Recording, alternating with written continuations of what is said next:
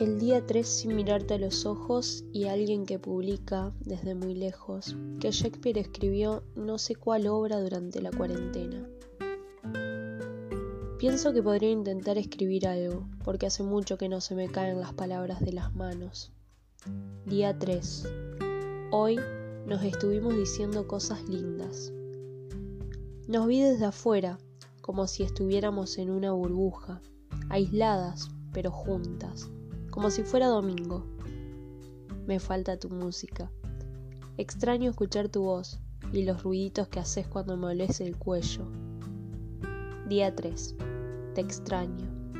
Me gustaría poder concentrarme en otra cosa que no fuera querer verte. Me gustaría poder contarte que estoy pensando en vos tiempo completo. Quisiera conseguir una herramienta telepática para poder transmitirte las ganas que tengo de morderte la oreja y de sentir cómo me odias y cómo me amás, todo junto en ese instante. El día 3 estoy muriendo por besar ese lunar, el que me prometiste que no ibas a dárselo a nadie más porque es mío y decirte que te amo, en secreto, desde lejos, mientras la gente nos mira, y yo pienso que hacemos buena pareja juntas, y espero que salgamos corriendo de ahí para poder acurrucarnos en nuestro lugar.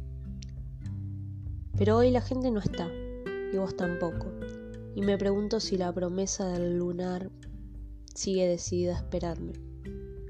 Definitivamente no soy como Shakespeare, y en ninguno de mis textos puedo más que describirte.